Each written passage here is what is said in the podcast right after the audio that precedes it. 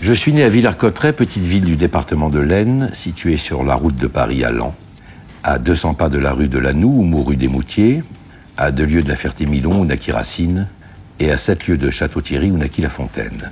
J'y suis né le 24 juillet 1802, rue de Lormay, dans la maison appartenant aujourd'hui à mon ami Cartier, qui voudra bien me la vendre un jour pour que j'aille mourir dans la chambre où je suis né, et que je rentre dans la nuit de l'avenir au même endroit d'où je suis sorti de la nuit du passé.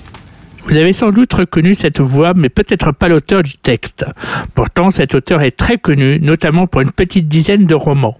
Le texte, dit ici par Pierre Arditi, pour un livre un jour sur France 3 en novembre 2002, c'est le tout début des mémoires d'Alexandre Dumas. Il n'a que 45 ans lorsqu'il commence à rédiger ses mémoires en octobre 1847. Mais voilà, en à peine trois ans, il vient de publier quelques-uns des plus grands romans de son siècle, La Reine Margot, les deux premiers volets des Mousquetaires et quelques autres tous adaptés au cinéma et à la télévision sont des romans historiques, excepté le conte de Monte Cristo, beaucoup plus intime qu'il n'y paraît. Bonjour et bienvenue dans cette 19e visite de la saison 6 du Panthéon décousu sur Radio Alpa 107.3 romans et radioalpa.com partout ailleurs.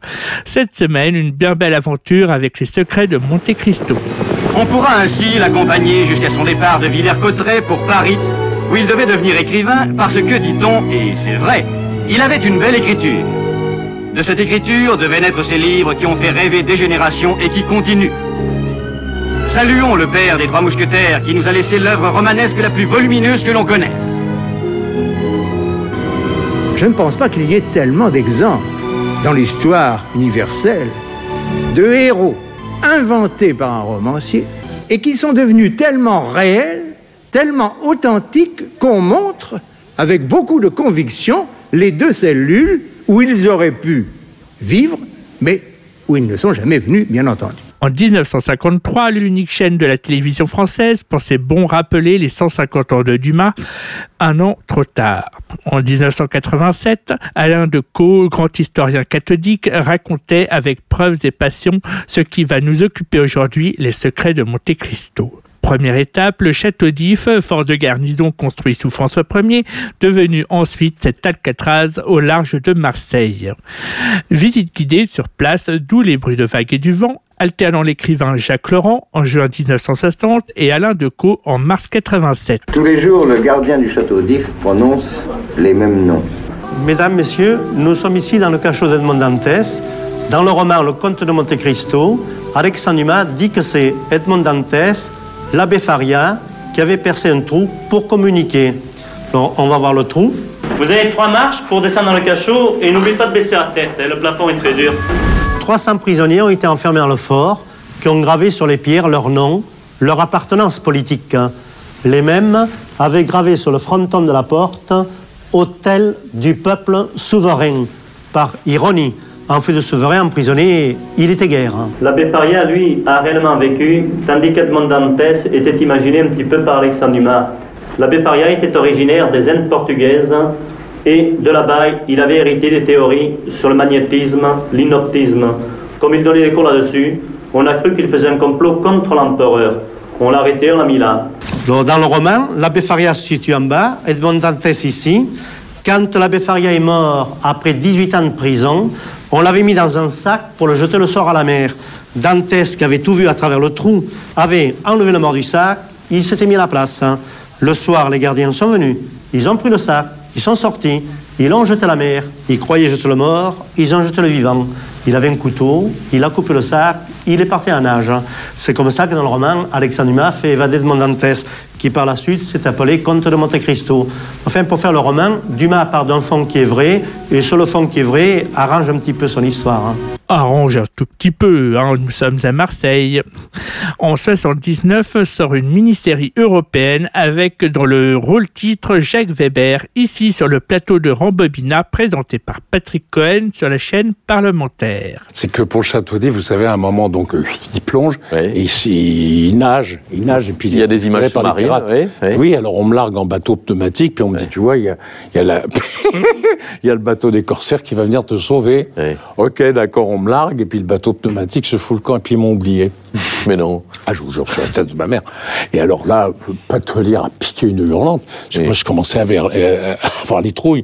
J'aime mieux vous dire que quand enfin ils se sont rendus compte qu'ils m'avaient oublié et que le bateau est revenu tout en filmant, quand j'ai fait « Oh, du bateau Je l'ai bien dit. Bon. Là, je l'ai bien dit, j'étais bon. C'est quand même pas vous dans le sac en toile de jute, là euh, Quand même pas. Là, non, vous avez été doublé. Hein.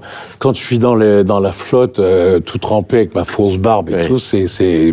J'adore ça, c'est rigolo. Comme tous les sons du jour, elle est appréciable sur le site de l'INA et Madeleine a un prix défiant toute concurrence des autres plateformes actuelles. D'ailleurs, les détails réalistes ne sont absolument pas oubliés et c'est un des premiers romans français où vont jouer les banquiers, où va jouer le télégraphe. Je passe les détails dont Tess fait fortune en mettant la main sur un trésor dont l'abbé lui a révélé l'endroit. Il devient Monte Cristo et s'installe à Paris dans un seul but. N'a en somme qu'une occupation. Se livre à la monoculture. Il cultive la vengeance. Il va jouer les anges exterminateurs. Ce mythe de la vengeance, c'est le mythe d'un homme qui, même gâté par la société, ne pense pas qu'elle puisse le satisfaire, parce que si lui s'en est sorti, les autres ne s'en sont pas sortis. Et qu'en même temps, Dumas sentait que si célèbre qu'il puisse être, si fastueux qu'il puisse montrer par moments, puisque dès qu'il le pouvait, il faisait des repas de 500 couverts et qu'il s'est amusé quand il avait sa propriété de Saint-Germain à rendre Louis-Philippe jaloux des fêtes qu'il y donnait. Monte Cristo ne cherche pas à être roi. Il préfère être l'homme qui fait marcher les cabinets ministériels, qui en obtient tout. Et en cela, il a créé, à travers, par le truchement de la vengeance, une des silhouettes les plus modernes du roman du 19e. Dumas, lui, n'a pas besoin de vengeance. Il met pourtant toute sa connaissance des puissants de son temps qu'il fréquente, qu'ils soient bourgeois, banquiers, royalistes ou bonapartistes. Mais comment se fait connaître Dumas?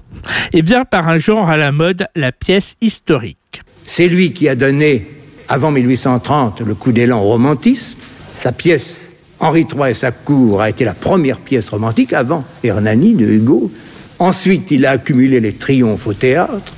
Enfin, pas seulement. Ainsi, lorsqu'il adapte son Monte Cristo. Théophile Gautier a écrit dans son article de critique La pièce serait difficile à suivre pour quiconque n'aurait pas lu le roman. Mais naturellement, tout le monde a lu le roman. Commentaire d'un fan absolu et...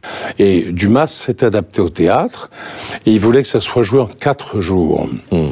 Et c'était tellement mauvais que la critique a écrit Le Comte de Montefiasco. Même, il faut le faire. Et là, on pourra taper sur des critiques à la jalousie chronique.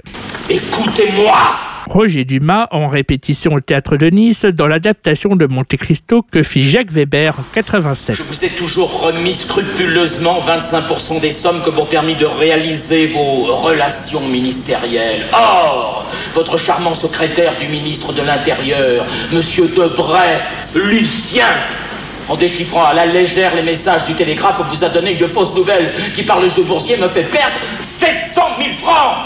Et il faudrait maintenant que tu trouves euh, dans toute cette espèce de, violence qu'il y a entre vous euh, une très légère distance et beaucoup plus de sensualité.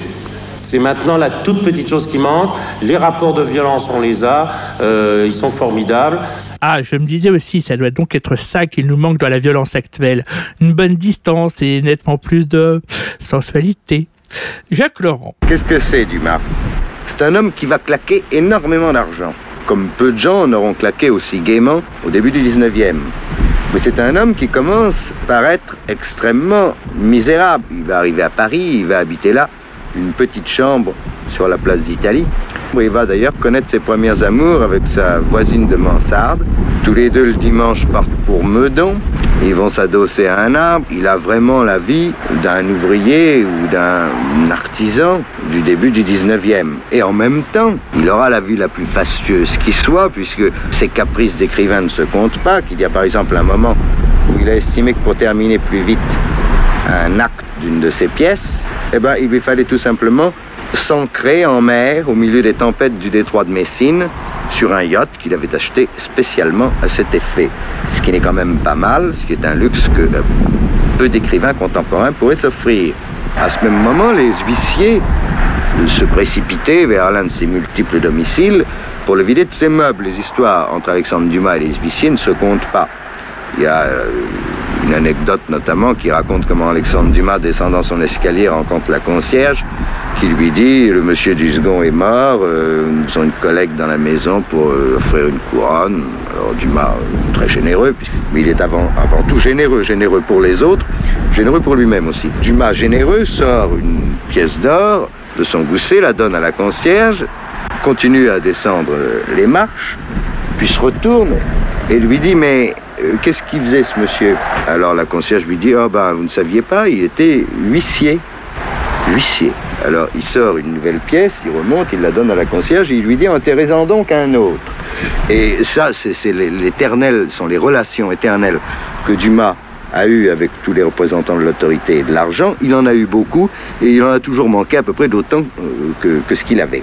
Il a fait la révolution de 1830, l'a raconté, et j'ai toujours pensé que si tous les documents concernant la révolution de 1830 venaient à manquer, sauf les mémoires de Dumas, les historiens écriraient aujourd'hui la révolution de 1830 a été fomentée, conduite et gagnée par un homme seul, Alexandre Dumas. Il est comme ça.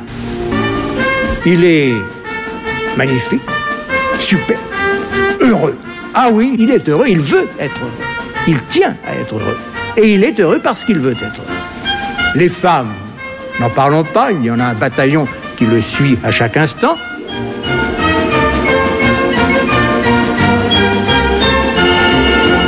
Et c'est le triomphant Alexandre Dumas qui, en 1842, décide de passer un an en Florence. Pourquoi? Eh Bien parce qu'il adore l'Italie, parce qu'il adore Florence, on comprend. Il passe un an à Florence. Et à Florence habite le roi Jérôme, le roi Jérôme Napoléon, c'est-à-dire le dernier frère de Napoléon Ier, celui qui fut roi de Westphalie en Allemagne. Il a un fils, donc le neveu de Napoléon, qui ne connaît pas l'île d'Elbe. Point info, l'île d'Elbe, d'où s'enfuit Napoléon pour entamer ses 100 jours. Dumas, lui, la connaît. Donc le roi Jérôme confie son fils à Dumas et hop, une petite croisière entre Livourne en Italie et la Corse avec guide romancier à la faconde inégalable. Et puis voilà, la visite est finie.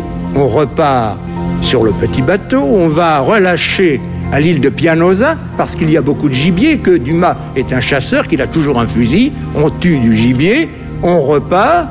Et puis tout à coup, on voit une île là devant soi, une île en pain de sucre. Et au patron du bateau, Dumas demande qu'est-ce que c'est que cette île? Ah, dit le patron, si vous pouviez débarquer dans cette île, eh bien, vous en trouveriez du gibier. Il foisonne. Eh bien, on va y débarquer. Non, on ne peut pas y débarquer. Parce que, comme elle est déserte, eh bien, quiconque y débarque doit ensuite assurer la quarantaine à Livourne en arrivant 40 jours sans pouvoir débarquer. Vous imaginez qu'ils sont déjà partis. Et à propos, demande Dumas comment s'appelle cette île? Et le patron lui dit l'île de Monte Cristo. Ah Et Dumas demande au patron nous allons faire le tour. Le jeune prince Napoléon s'étonne quel intérêt Dumas de faire le tour de cette île? Je veux la repérer géographiquement, dit Dumas. Et pourquoi? Eh bien, pour en garder le souvenir et pour un jour en donner le titre à un roman que j'écrirai. Dumas, rentré à Paris, qui bosse déjà aux Trois Mousquetaires, est approché par ses éditeurs pour faire l'équivalent des Mystères de Paris de Gensu, le best-seller d'alors. Dumas se rappelle avoir lu un fait divers dans un livre de mémoire d'un archiviste de la police de Paris. Il retrouve le livre et le texte et... Et la corne était un chapitre qui s'appelait Le diamant de la vengeance. Et Dumas s'est mis à relire ce chapitre. C'est donc d'une histoire vraie que tout part 1807. Nous sommes en 1807, à l'apogée du règne de Napoléon, rue Saint-Oportun. Un Nîmois qui s'appelle Mathieu Loupian tient un petit estaminet. Fréquenté par une clientèle peu nombreuse, il y a un nommé Chaubard qui vient là, un nommé Solari, un nommé Allu, tous Nîmois, et un nommé Picot, François Picot. Eh bien, messieurs, on ne dit plus bonsoir à ses amis. Il est beau, l'ami? Un scandaleux? Scandaleux, moi? Oh, vous pensez encore à hier soir Simple mouvement d'humeur. De bonne humeur. Le sang chaud. Badinage, plaisanterie. T'aurais quand même pu t'excuser. M'excusez, quoi. Ah, Tiens, le voici mon excuse. Le sourire d'une jolie femme. Attardons-nous un peu à ce Picot. Il est cordonnier en chambre et il est fort amoureux d'une jeune fille qui s'appelle Marguerite Vigo. La fiancée. Et elle est très amoureuse de lui, elle est orpheline, elle a une dot non négligeable qui peut modifier le destin de Picot, il le sait, mais ça n'est pas pour la dot qu'il est amoureux, il aime vraiment Marguerite. C'est pas vrai, Marguerite? C'est vrai Un bien brave homme, d'ailleurs. Et une bien jolie fille. Un mariage heureux. La dot l'intéresse beaucoup plus qu'elle intéresse Picot parce qu'il est ambitieux, voyez-vous, ce loupion. Très ambitieux. Et il rêve, lui qui a ce petit bistrot avec euh, 20 ou 30 clients, il, rêve d'un grand établissement sur le boulevard. Dans le seul film sur l'affaire, réalisé en 1948 par le Belge Albert Valentin, Pierre Brasseur et Picot et Robert Dalban jouent Loupion. Visiblement inconnu en DVD, dommage. Une farce. On va lui faire une farce. Alors, il faut dire que la bande des Nîmois aime bien faire des farces. Ils se font des farces entre eux, et celui qui en est la victime en est le premier à rire en général. Et Loupian dit J'ai mon idée. Le commissaire de police, vous savez, il vient prendre son apéritif tous les soirs. Il va venir tout à l'heure. Et moi, je vais lui glisser dans le tuyau de l'oreille que François Picot est un agent anglais. J'ai une idée. Explique. Pas la peine. Vous allez voir. Vous allez comprendre. Ça, c'est très drôle, dit Chaubard sur la rue. Mais il y a Alu. Alu qui dit Mais c'est grave ce que tu veux faire là. Ça dépasse la plaisanterie, c'est trop gros, Loupian. Tu peux pas faire ça. Tu sais très bien que la police risque de prendre ça au sérieux. Et qu'est-ce qui arrivera à notre ami Picot Mais non, c'est une blague, on retarde ça de huit jours. Dans huit jours, on sait parfaitement qu'il- qu'il n'est pas coupable. On, le rend à la liberté, nous allons tous se marier. Et les autres de rire, Alu s'en va en disant Moi, je ne me mêle pas. Mais les autres restent. Et voilà que le commissaire arrive. Vous prenez la vie du bon côté. Nous rions d'un imbécile. Et Loupian lui raconte sa petite histoire. Vous me croirez si vous voulez. Mes amis et moi, on vient d'avoir une discussion avec un ultra. Le jeune homme, là. Vous l'avez vu? Eh ben, c'est une des âmes damnées des princes. C'est lui qui vous l'a dit? Non, pas si bête. Mais tenez, il se dit cordonnier en chambre. Et il demeure à l'hôtel de Brissac. Vous en penserez ce que vous voudrez. Mais c'est une drôle d'échoppe pour un cordonnier. Comment s'appelle-t-il, ce jeune homme? François Picot. Il préparerait un mauvais coup pour le retour de l'empereur, que ça m'étonnerait pas. Alors, au revoir, monsieur Loupian. Au revoir, monsieur Ludovic. Bonsoir, messieurs. Le commissaire prend ça très au sérieux, fait un rapport au ministre de la police, qui à l'époque est Savary, duc de Rovigo. Le rapport est mis sous les yeux du ministre. Or, c'est à ce moment précis que surviennent en Vendée et dans le Languedoc des troubles royalistes que l'on sait organisés par les Anglais. Et voilà qu'une dénonciation désigne un agent de l'Angleterre. Et pour Savary, pour le ministre de la Police, c'est clair, cet agent de l'Angleterre est chargé justement de faire le lien entre Londres et les révoltés éventuels. François Picot, c'est vous? Hein Oui, c'est moi, alors. Arrêtez-le. Ah non, non, arrêtez. Pardon, monsieur.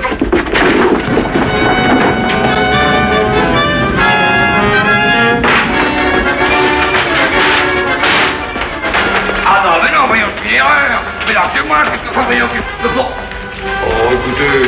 le jour de mes fiançailles, non Elle attendra. Beaucoup de gens aiment Monte Cristo car ils aiment, ça leur fait du bien et c'est normal, c'est dans la nature humaine. C'est pour ça que la justice existe, Dieu merci. C'est ils aiment la vengeance, on aime se venger. Alors même que si vous lisez ça plus attentivement, je pense que Monte Cristo c'est le contraire, c'est l'échec absolu de la vengeance puisque Monte Cristo est devenu les gens qu'il combattait. C'est une grande époque pour l'essor des cafés et tavernes, alors pour récupérer la dot, le vil dessein de Loupian, c'est de mettre Picot sur la touche. Et voilà comment il présente l'affaire à son carteron de première. Et vous avez l'Empire à cette époque-là. C'est quelque chose d'assez paradoxal. Napoléon répète sans cesse qu'il est l'héritier de la Révolution, et c'est vrai sous bien des aspects, sous celui de l'égalité par exemple. Euh, Parce que sous l'Empire, n'importe qui porte, chacun sait, dans sa giberne son bâton de maréchal. Tout le monde peut accéder aux emplois. Mais en revanche, la Révolution avait mis son point d'honneur à supprimer les lettres de cachet, qui permettaient au gouvernement d'arrêter les gens sans justification, de les jeter dans les prisons sans procès. Eh bien, ce qu'est en train de faire Napoléon, c'est exactement la même chose. Il y a à travers tout l'Empire des prisons d'État où l'on jette des gens sous la seule signature de l'empereur. Et Picot ne sera pas jugé. François Picot sera enfermé dans le château de Fenestrel avec bien d'autres prisonniers. Et il va rester sept ans prisonnier d'État, hurlant, criant, demandant qu'on le juge, suppliant qu'on lui dise pourquoi il a été arrêté, vivant l'enfer, jusqu'au jour, nous sommes toujours dans le mémoire de péché où un prêtre, prisonnier lui aussi, parvient à le rejoindre. Cette noble entreprise devait libérer l'Italie de la tyrannie, de toutes les tyrannies, et lui permettre de rejoindre le giron de notre sainte. Et désormais, ces deux hommes vont, à l'insu des gardiens des geôliers, se voir tous les jours. L'envie, la jalousie, la haine, la dénonciation. Que dirais-je de plus? Je suis ici, moi, un homme libre. Et les méchants règnent sur le monde.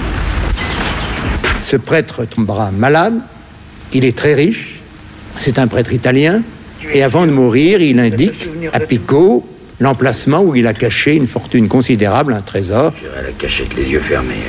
De 7 millions, dont la valeur est de 7 millions Nous retrouvons donc dans ce fait divers les années de cachot sans jugement, Loupio Dantès qui fait fortune grâce à un abbé, fortune qui lui permettra de se faire vengeance sans justice, sinon que la fin de l'assassin en vrai est différente de celle du roman. Il me semble intéressant de noter toute la modernité que met Dumas dans son roman qui, sous plusieurs aspects, ont des échos aujourd'hui. Cela dit, en plus du château d'If, de l'île de Monte Cristo au large de l'Italie, il reste un autre niveau de secret au conte. Et pas n'importe lequel, le plus intime qui soit pour Dumas, ses origines. Dans une causerie, où il racontait d'ailleurs la genèse de Monte Cristo, il terminait en disant oui, telle est la version que je raconte généralement à ceux qui me demandent comment j'ai conçu mon roman. Il y a peut-être une autre explication, mais bien malin celui qui la trouve. Cher Dumas, avouez qu'il s'y entend à créer le suspense. Il a fallu un siècle et demi il a fallu, il y a quelques années, les travaux d'un généalogiste, M. Gilles Henry, sur les ancêtres d'Alexandre Dumas. Et qu'a-t-il découvert? Eh bien, Alexandre Dumas était le fils d'un général Mulat, le général Alexandre Dumas, qui a exercé pendant la Révolution d'importants commandements. Il a commandé notamment l'armée des Alpes. Ce général Alexandre Dumas était lui-même le fils d'un noble normand, Alexandre David La Pailletterie, qui se faisait volontiers appeler marquis, sans qu'on soit absolument sûr qu'il ait le droit à ce titre.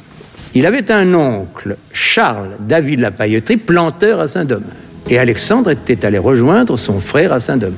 Et un beau jour, Alexandre avait disparu. Et on ne l'avait plus revu dans l'île de Saint-Domingue. Ce n'est que des années plus tard, alors qu'on le croyait mort, qu'Alexandre, David La Pailletterie, était réapparu au bras d'une jolie esclave noire et de quatre petits mulâtres. L'esclave noire s'appelait Marie Cécette Dumas. Et il avait filé le parfait amour pendant toutes ces années-là avec euh, cette jeune noire à qui il avait donné quatre enfants. Alexandre David La Pailletterie n'avait plus envie de vivre avec Marie Cécette Dumas. Il n'avait pas d'argent, il voulait rentrer en Normandie. Comment se payer le voyage? Savez-vous ce qu'il a fait?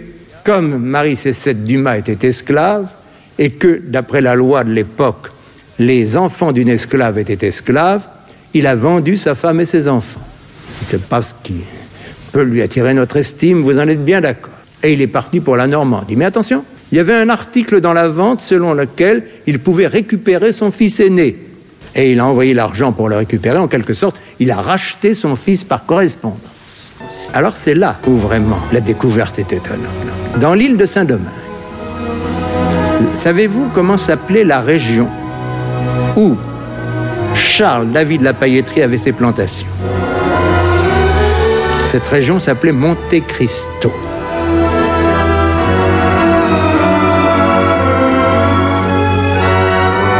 Alors quand Dumas écrit Oui, voilà l'histoire de mon roman, il y a peut-être une autre explication, mais bien malin celui qui la trouvera. c'est parce que quand il était tout enfant, son père a dû lui raconter cette histoire. Son père qui, et voilà qu'il honore, au lieu de se faire appeler David la pailletterie, a toujours voulu se faire appeler Dumas, du nom de l'esclave noir, sa mère. Vous admettrez que toute cette histoire, celle de Dumas, de Villers-Cotterêts à la Normandie, de Paris à Saint-Domingue, de celle de ses parents et grands-parents, celle des Nîmois et de leur meurtre, du château d'If, de Florence à l'île d'Elbe, vous admettrez qu'il y aurait une chouette série à faire avec costumes et rebondissements action et manigance. Nous en verrons d'autres la prochaine fois avec les mousquetaires et autres romans historiques de Dumas Père. Le Panthéon décousu, c'est tous les samedis et lundis midi sur Radio Alpa 107.3 romans et partout ailleurs sur radioalpa.com, y compris les podcasts de l'émission par exemple. Mais ne lui quittons pas sans musique et sans celle composée pour la mini-série européenne de 79. C'est de nouveau Jacques Weber qui nous présente l'immense compositeur qui en signa le thème. Bonne semaine à toutes et tous à l'écoute de Radio Alpa et d'ici là, plutôt que dilapider votre hypothétique fortune en vengeance mal placée, vivez votre saine aventure sans compter. Ce très beau thème, donc, qui est de Nino Rota, c'est son dernier et il n'y avait une pour unique point de départ. Il n'y avait qu'une petite cassette, car à l'époque c'était des cassettes qu'il a envoyées au producteur, et c'était joué au piano.